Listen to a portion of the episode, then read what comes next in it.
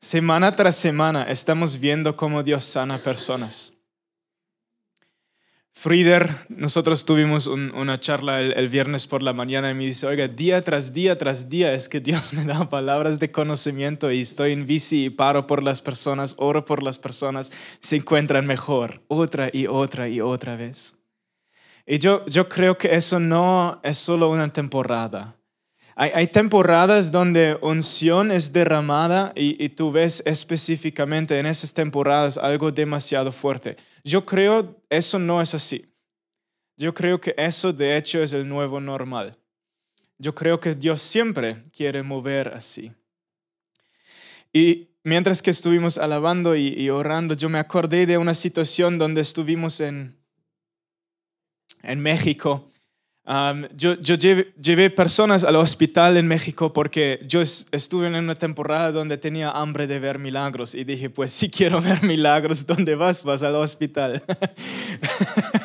Entonces con unos chicos fuimos semana tras semana tras semana, cada lunes al hospital, que es un buen lugar. Si tú quieres aprender de orar por milagros, ahí hay oportunidad, no hay que esperar mucho. Y un amigo le llevamos Y, es verdad que otra y otra y otra vez vimos como Dios estaba tocando personas ahí en el hospital. Yo me acuerdo de, una señora que estaba ahí con cáncer en, en, el, no me acuerdo si era el lado izquierdo o el lado derecho, era por la barriga, em, un, un, cáncer, un tumor muy, muy grande. Y ella no era creyente. Entonces yo compartí un poco de Jesús, compartí un testimonio que he visto en mi familia de un tumor desaparecer y luego la dije pues que no cuesta nada, te gustaría que oro por ti, o sea, no puedes perder mucho. Me dice, vale, ándale, em, tú ora por mí. Entonces nosotros comenzamos de orar bien corto. y después ella pone su mano para buscar el tumor donde estaba anteriormente y, tú ves en, los ojos de las personas cuando realmente ocurre un milagro, porque sus ojos estaban de doble tamaño. Em, el, esposo tampoco era creyente y ella toma la mano del esposo y dice, mira. Y el esposo con sus ojos comienzan a abrirse. Varios de los chicos que hemos encontrado en el hospital estaban ahí por mucho tiempo porque no, no recibieron tratamiento de una.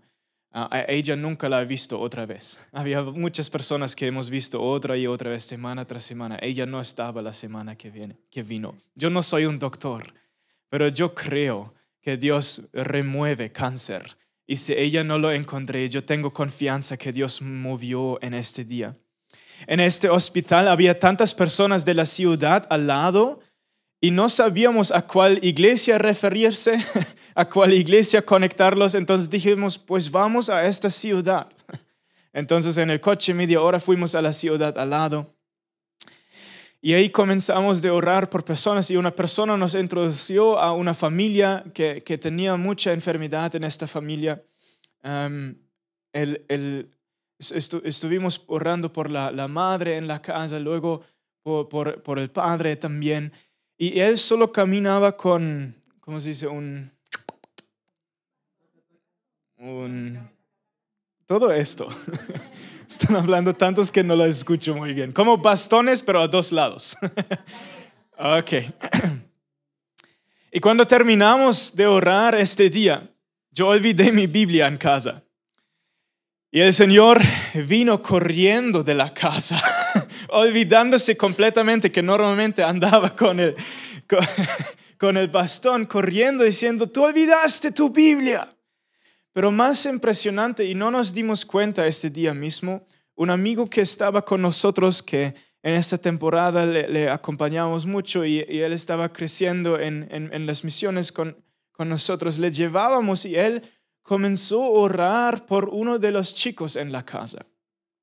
Y este chico tenía hace unas semanas anteriores, yo creo, la, la, pierna en un accidente y en ese accidente el hueso salió de su pierna y se infecció, infecció y el doctor le dijo, le, vamos a repararlo, Pero yo creo que va a venir el día que de hecho te toca aport, em, apun- ya, tu pierna, porque la infección es tan mala en el hueso. Entonces el amigo mío comienza a poner manos sobre él y comienza a orar por él. Y, no, no sabíamos mucho de qué pasó o qué no. Semanas después estoy en el centro de México y recibo una llamada de este señor.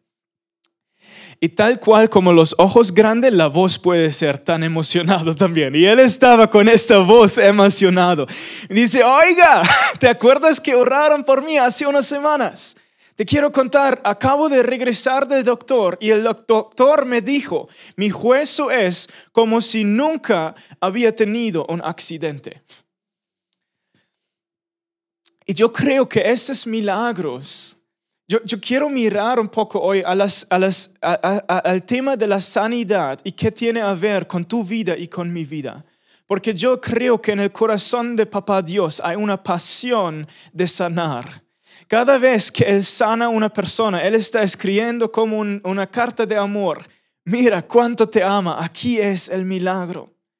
Él lo hace otra y otra y otra vez. Pero en mi vida había una temporada muy larga donde no he visto milagros también.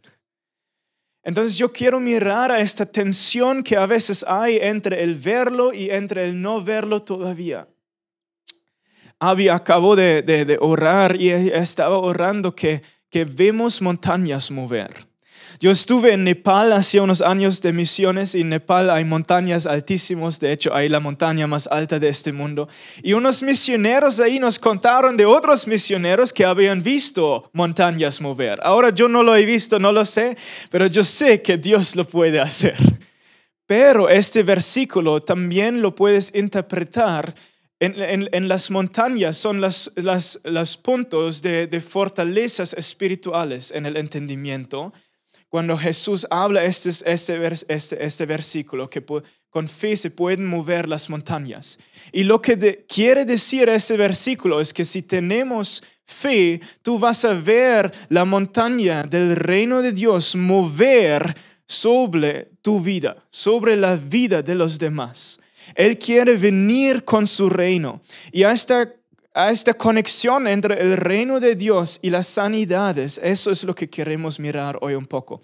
En la, semana que viene vamos a mirar el tema de fe, porque fe es muy interesante. Fe puede crecer.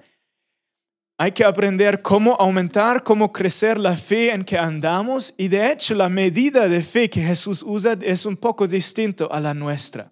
Entonces la semana que viene con Mari vais, a disfrutar a entrar el tema de la fe. Luego la semana después vamos a entrar al tema de cómo ministramos en el tema de sanidades a las personas que necesitan. Pero hoy para, para construir un fundamento quiero mirar a esta conexión entre el reino de Dios y los milagros. Porque una de las preguntas eh, que podríamos tener en el corazón es, ¿Dios sana todavía? Y luego te puedo contar testimonio tras testimonio tras testimonio, pero yo quiero ver, yo quiero ayudarte en ver la, la conexión en la Biblia que tú ves, que muchas veces cuando Jesús, cuando Jesús invita a sus discípulos, Él dice, ahora vayan a los pueblos alrededor, Él dice, predican que el reino de Dios está cerca y sanan los enfermos. Y en otra parte, Él de hecho, Él, él- él saca un demonio y él dice, eso es un señal que el reino de Dios ha venido sobre esta persona. Y otra y otra vez tú ves la conexión entre obrar en milagros, en liberación o en sanación con lo que Jesús dice o es dicho sobre Jesús que va predicando sobre el reino de Dios. Y yo creo que esta conexión no es una coincidencia. ¿De dónde viene esta, esta idea de, de predicar sobre el reino de Dios? Los discípulos en, en esta temporada que, que Jesús predicaba, y no solo los, los discípulos, disculpa, los, los judíos en esta temporada tenían una expectativa de pronto un poco distinta de cómo Jesús lo predicaba, sobre la idea sobre el reino de Dios. Porque ya por bastante tiempo Israel había estado en una temporada donde ellos estaban bajo gobierno de otras naciones, otra y otra y otra vez. Entonces la esperanza de los judíos en esta temporada fui que va a venir el Mesías y él va a traer un reino político, un reino físico, un, reino físico que va a venir sobre nuestra em, nación y que va a traer una liberación de nuestra nación. Pero luego en los, en los 200 antes del nacimiento de Jesús había una otra temporada donde en, varias escrituras de esta temporada tú vas a encontrar una referencia al día del Señor. Y, y este es, este es, este es, vamos a ver si lo podemos conectar hoy.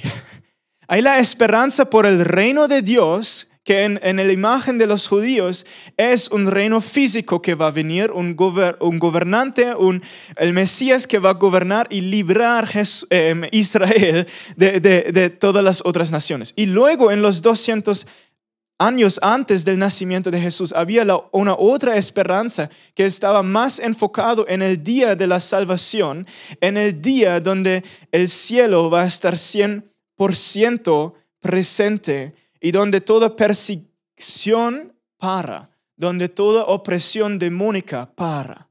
Entonces había esta esperanza por un cambio de reino hoy en día y había esta esperanza por un día que va a venir. Y cuando Jesús predica sobre el reino de Dios, Él conecta con Dios con esas dos ideas. Pero su reino no es de este mundo. Su reino al fin del día no es un, reino político viniendo sobre nosotros. Pero Él conecta con, esos dos entendimientos, con esas dos ideas. Y, tú vas a ver que, por ejemplo, en Mateos 3.2 dice, ahí habla Juan el Bautista, decía, arrepiéntense porque el reino de Dios, de los cielos, está cerca. Juan el Bautista está hablando y dice, el reino de Dios está cerca arrepiéntate. Eso es una referencia al reino de Dios, el día de la salvación, el, el, día de del, que va a venir. La referencia en, en, en, la palabra que el reino de Dios está cerca, por eso arrepiéntate. Cambia la forma en que piensas, cambia la forma en que vives, porque el día del Señor está cerca. Y luego escuchas a Jesús diciendo en Mateos 12, 28, dice, en cambio, si expulsó a los demonios por medio del Espíritu de Dios, eso significa que el reino de Dios ha llegado sobre ustedes. Aquí ves dos formas eh, gramaticales distintas ayúdame con el español. Pero si lo entiendo bien, aquí se trata una vez del futuro, el reino de Dios está cerca y luego Jesús diciendo, el reino de Dios ya ha venido sobre ti. Y eso de hecho identifica un, una, para la mente humana de pronto un reto, pero no por Dios. Cuando hablamos del reino de Dios, tenemos que darnos cuenta que el reino de Dios es de dos naturalezas. El reino de Dios se trata de un reino que es a venir. Arrepiéntate porque el día de Jus va a venir. Arrepiéntate porque el reino de Dios está cerca. Pero luego, cada vez que Jesús sanó una persona, cada vez que Él expulsó un demonio, ese versículo es, es, es tan real, tan, una descripción tan exacta que él dice, el reino de Dios ahora mismo ha venido sobre ti. Se trata de esas dos formas de entender el reino de Dios.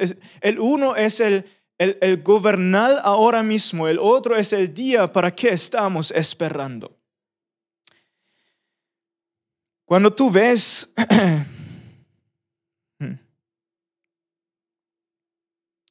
Cuando miramos al, griego, cuando Jesús habla del reino que ha venido, tú ves que aquí la, la, traducción más, más, más, cercana se trata de, de un hmm, kingship o royal rule, de, una, de un reino u un reino.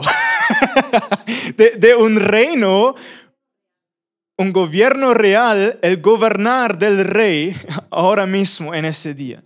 Cuando hablamos nosotros de un reino, de pronto, ay, estamos en España. De pronto estás hablando, pensando en el rey de España. O de pronto estás pensando en el rey de Inglaterra. Y nosotros pensamos en, en la tierra física como el Reino Unido. Y yo quiero proponer que cuando la Biblia habla del reino, habla de las dos cosas.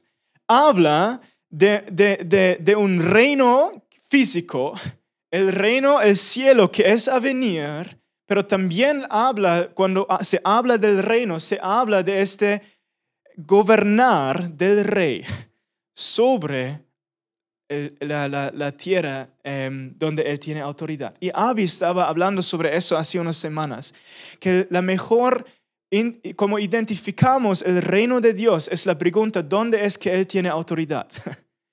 si tú entregaste tu vida a Jesús y él es tu rey, entonces el reino de Dios es sobre tu vida, ¿de acuerdo? Pero el reino de Dios también es a venir. Son las dos naturalezas del reino.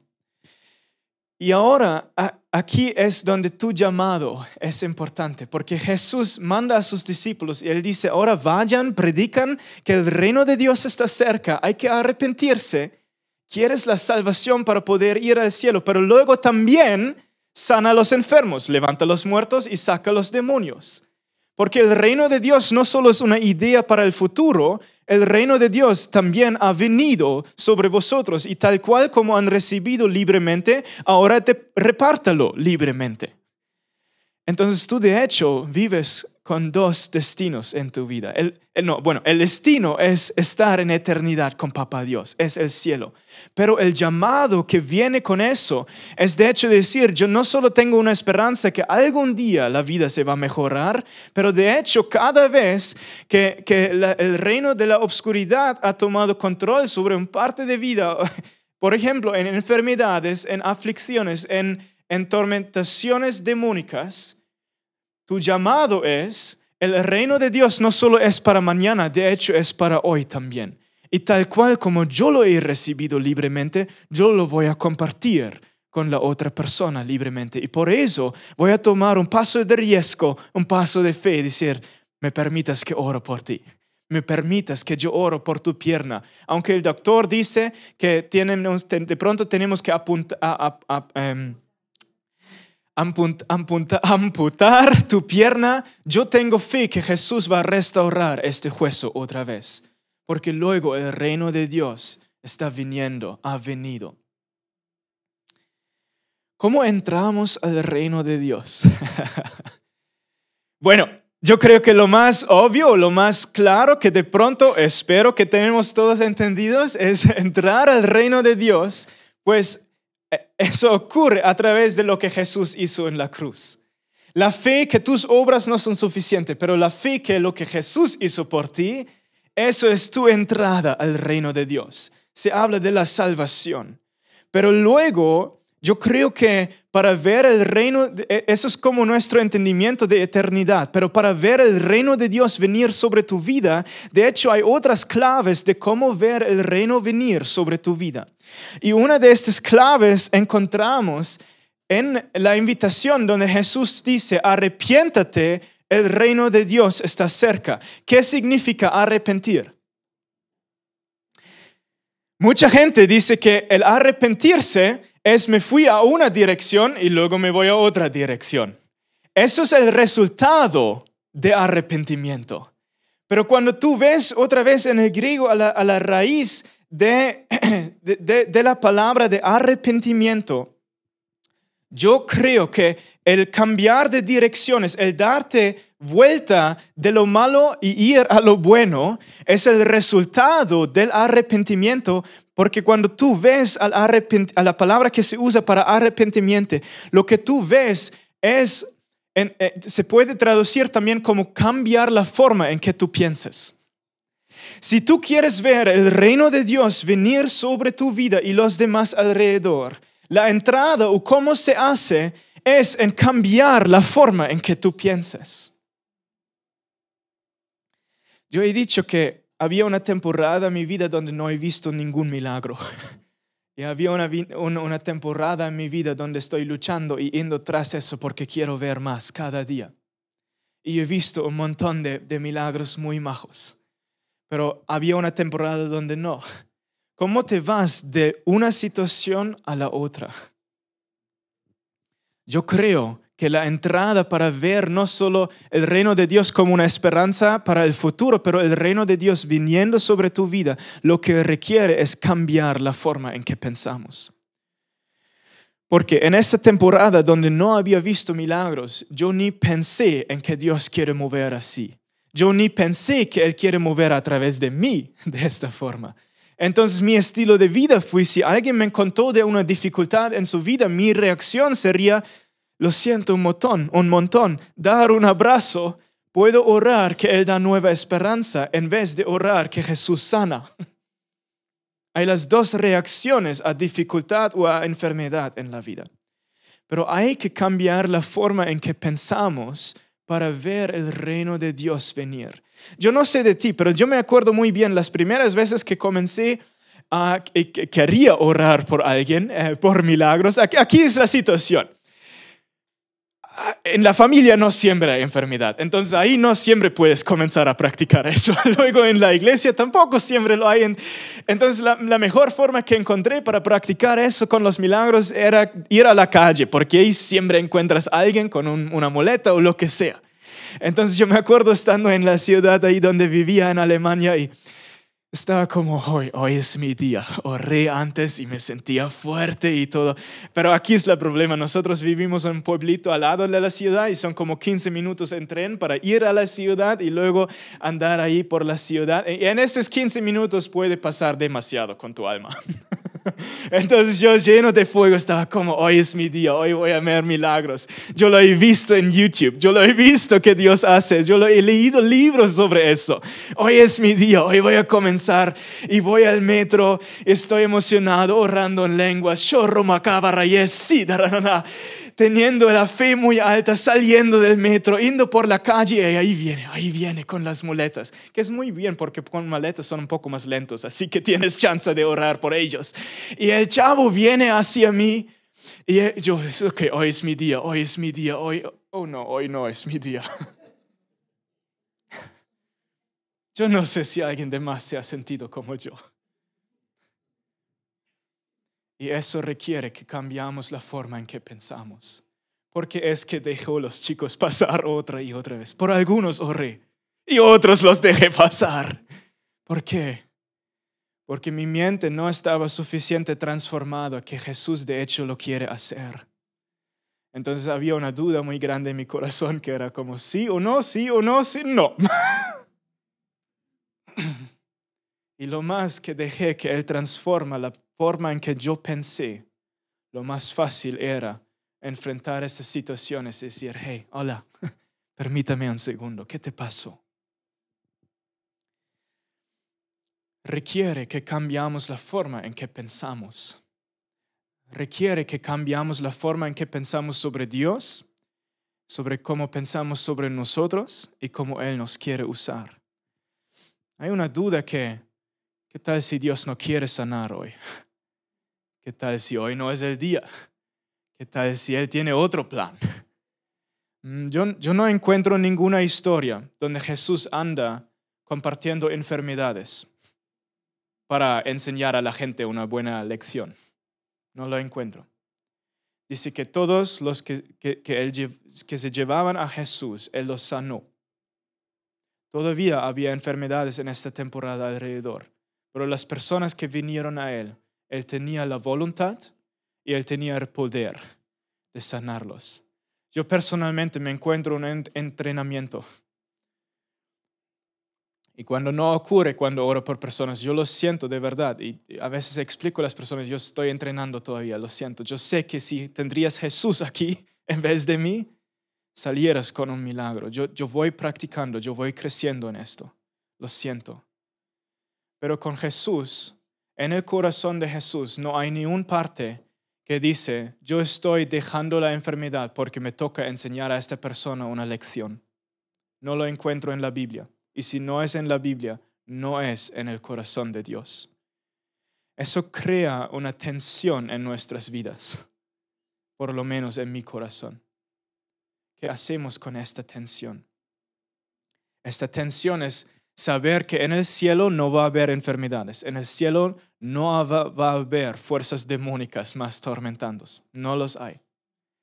Ahora mismo estoy en un día donde hay una lucha entre estos reinos. Y yo voy a luchar día tras día tras día de ver el Espíritu Santo mover y que él y permitirle que él fluya a través de mí, que él obra a través de mí para ver más y más el reino de Dios venir sobre las vidas de las personas. La clave para verlo es cambiar la forma en que piensas. Si tú compartes estas situaciones conmigo que tú dices a veces hay nervio antes de hablar con alguien, antes de ofrecer oración, pues observa tus pensamientos, observa tus sentimientos, porque yo me he dado cuenta las veces que no tenía la valentía, había como valentía y había como en otra parte que decía, ay, yo creo que Dios no lo va a hacer a través de tus manos, porque tú no eres un cristiano muy experimentado. Que le llaman a Todd White. a ti no te van a usar. Que, que, llaman a alguien quien sabe, que lo ha visto. Eso era mi duda. Mi duda era que no era cristiano suficiente para ver estos milagros a través de mí, porque nunca lo había visto. Yo no sé cuál es tu duda. De pronto tu duda es si Dios lo quiere hacer, si Dios lo puede hacer o si Él lo quiere hacer a través de ti. Y a las tres encuentro invitaciones muy majos en la Biblia. Hay, personas que sacaban a Jesús y decían, yo no sé si tú puedes sanarme, pero si tú puedes, ayúdame. Y Jesús las mira y dice, eso es la fe que busqué. Aquí, sanado. y luego había personas que se acercaban a Jesús y decían, yo sé que tú sabes sanar, pero yo no sé si tú quieres sanarme. El leproso que se acerca a Jesús y dice, yo no sé si tú quieres tocarme. Jesús dice, no, no te preocupes, sea sano. Él puede él quiere y él luego manda a sus discípulos para sanar los enfermos. Aquí es lo chistoso. Él no manda a los discípulos para orar por los enfermos. él dice, sánanlos, levantan los muertos. él ni dice, cuando encuentras un muerto, pon un mano y espera que yo te escucho. no, él dice, tú solo levántale. Porque él demostraba un estilo de vida donde el Espíritu Santo estaba tan fuerte sobre sus vidas, su vida que ellos podían replicar este caminar con el Espíritu Santo encima, donde Él obraba milagro tras milagro tras milagro. Si tu duda es si Él te quiere usar, lo majo es, no se trata tanto de ti. no se trata mucho de mí tampoco. Se trata del poder del Espíritu Santo que está sobre nuestras vidas. Y si tú puedes andar en fe que Él realmente está sobre tu vida, si tú cultivas esta comunidad con el Espíritu Santo en tu vida, tú vas a ver cómo Él obra otra y otra y otra vez.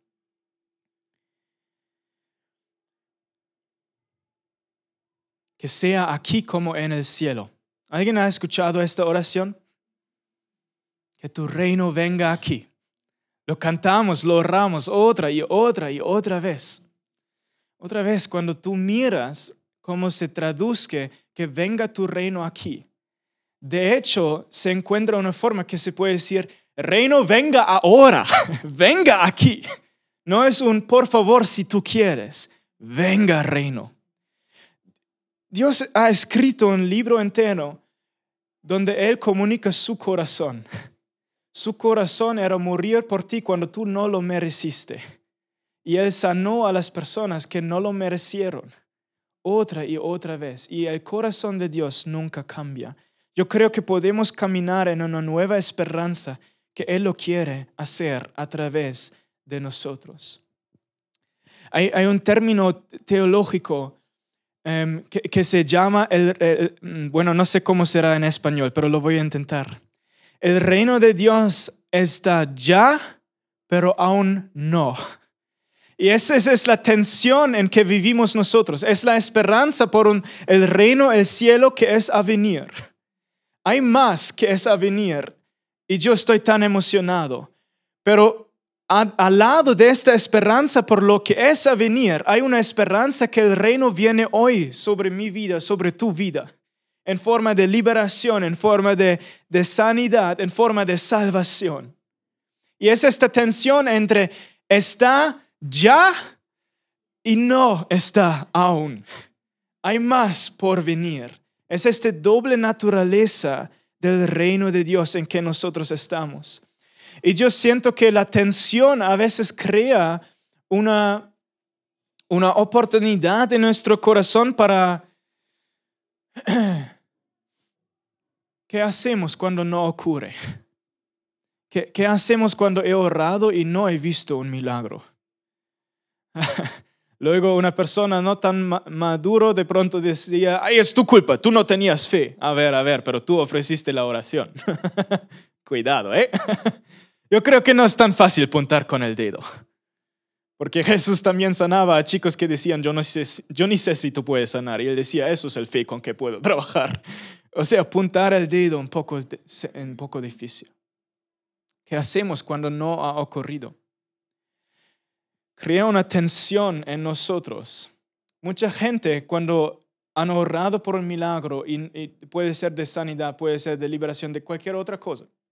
Cuando han orado por un milagro en su vida y no lo ven ocurrir, es muy fácil cambiar la forma en que vemos Dios, cambiar tu teología y decir, pues, si yo lo intenté, y no lo intenté una vez, lo intenté por tres meses, lo intenté por dos años y no lo he visto. Entonces, de pronto hay alguna teología que no he entendido y de pronto Dios no quiere sanar todo el tiempo. Pero eso va a ser muy difícil la próxima vez que tú oras por alguien tener la certeza que Él lo va a hacer otra vez. Y nos, yo creo que no nos perdemos permitir cambiar la forma en que pensamos sobre Dios solo porque no lo he visto en el día y porque vivo en esta tensión entre lo que es a venir y lo que viene hoy. Y eso es una tensión donde yo personalmente no encuentro las respuestas todo el tiempo. Hay situaciones donde no tengo las respuestas, yo no sé por qué. Pero yo he aprendido, si quiero ver que Él mueve mañana, yo tengo que vivir en esta tensión de decir, ok, no ha pasado, yo sé que eso no es la voluntad de Dios, porque la única cosa que puede definir la voluntad de Dios es la Biblia y ahí no lo encuentro. Por alguna razón yo no lo he experimentado hoy. ¿Qué es la, la reacción de los discípulos cuando intentan expulsar un demonio y el demonio no sale? Ellos se acercan a Jesús y dicen, enséñanos, ¿por qué, por qué no, no lo pudimos hacer? Y Jesús provee una respuesta y dice, este tipo de demonio solo sale por oración y en algunas personas se ha añadido por ayuno. Aquí es la lección. Dios siempre te quiere enseñar cómo hacerlo mejor mañana. Pero si tú cierras tu, corazón demasiado temprano y no dejas que Él sana las, en, las heridas del corazón de las veces que no ha pasado, y tú comienzas a tener tus, tus, tus, tus mismas respuestas a la problema, Tú de hecho no cambias la forma que piensas, tú regresas a la forma humana como pensar. Entonces la invitación cuando estamos en esta tensión, donde de pronto no lo he visto, es decir, Jesús, enséñame, ¿por qué no? ¿Qué debo hacer mañana? Porque no lo he visto hoy. Y deja que Él te enseñe. Yo no encuentro otra historia de los discípulos teniendo que hacer esta pregunta a Jesús. ¿Podría ser que los discípulos aprendieron? ¿Podría ser que vieron más después? Tal vez. Pero lo que sé es que Jesús quiere enseñarnos cómo ver más y más y más del reino de Dios en esta tierra. Entonces la respuesta mejor que podemos dar es cuando no ocurrió, es decir, Jesús, enséñame cómo lo hago mejor mañana. Y Él tiene una gracia que nos permita cuando fallamos de levantarnos otra vez y decirlo, intento otra vez, mañana con nueva fe. Cada vez en la calle que yo dejé a las personas pasar al lado mío, estoy como orando, no, hoy no es mi día. Cada uno de esos días, Dios no decía, ay, pues Manu, tú estabas una mala elección mío. no, no, no, no, no. Él me dio otra oportunidad. Y Él me dio otra oportunidad hasta que comencé a aprender a andar en esto.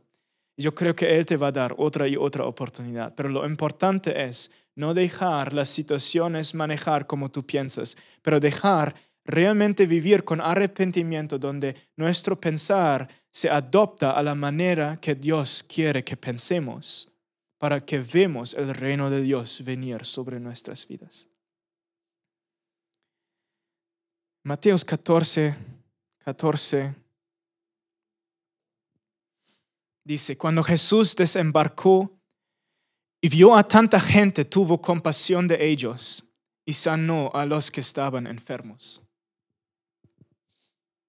Cuando Jesús desembarcó y vio a tanta gente, tuvo compasión de ellos y sanó a los que estaban enfermos. Nosotros no tenemos un Dios parcial, que sobre uno siente compasión y sobre el otro no. Dios siente compasión cada vez que traemos nuestro quebrantamiento, cada vez que hay enfermedad, Él tiene compasión. Y a mí me gustaría terminar hoy de orar que Dios comienza a transformar tu pensar y que tu pensar va a estar afectado por su compasión. Su, sí, yo quiero, en ti y a través de ti. Sí, yo puedo, en ti y a través de ti. Y yo quiero invitarte si tú sientes que hoy es un día donde Él requiere cambiar la forma en que tú pensaste. De pronto te has dado cuenta, hey Manu, tus historias son chistosas, pero yo me siento igual. Y tú quieres que Él toque tu pensar hoy. Déjanos dar una oportunidad para esto hoy. ¿Quieres? ¿Por qué no cierras tus ojos? Y si tú sientes específicamente esta necesidad de decir, Dios, toca mi pensar, restaura, reforma mi pensar. Yo quiero arrepentirme de mis dudas, de mis pensamientos, toca mi pensar. Mi favor es levántate y nosotros oramos contigo hoy.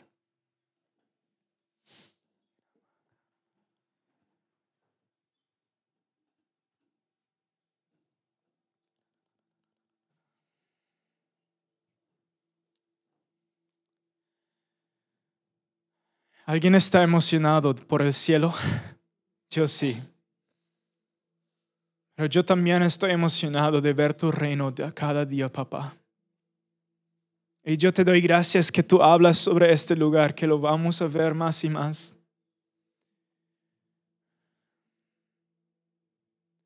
Pero yo quiero orar hoy, papá. Tenga gracia con nosotros y toca nuestras mientes.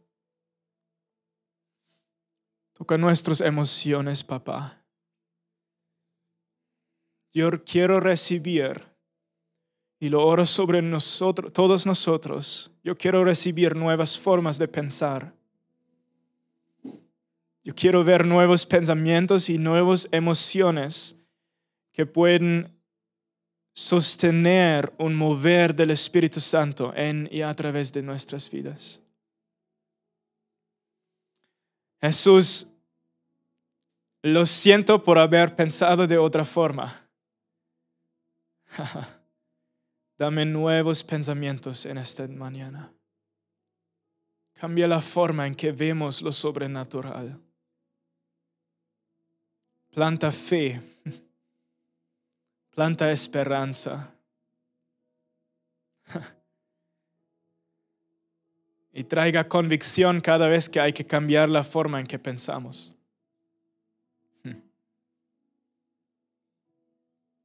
Yo creo que cada persona de pronto lucha con dudas diferentes. Hace este momento algo personal. tráigale esos pensamientos, estas emociones donde tú requieres restauración, arrepentimiento, donde tú quieres cambiar la forma en que piensas donde hay desesperanza, donde hay de pronto frustración. Permita que Jesús lo toca hoy. Pero yo no lo puedo orar por ti, hazlo algo personal, tráigalo a Él. Jesús cambia la forma en que pensamos. Yo siento que lo que Él está haciendo hoy es, Él está haciendo más lugar en tu corazón más lugar en tu pensar para poder ver el reino de Dios venir. Él quiere, Él quiere dar su reino, Él quiere dar su poder, pero Él requiere personas que han hecho espacio,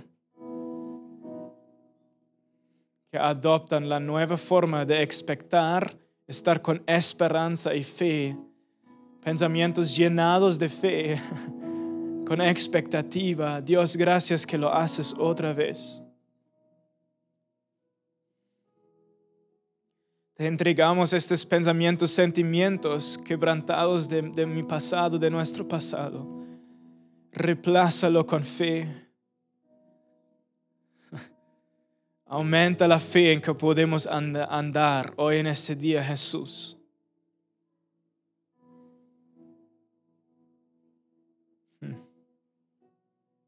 Yo quiero ver más de tu reino en este lugar, Jesús.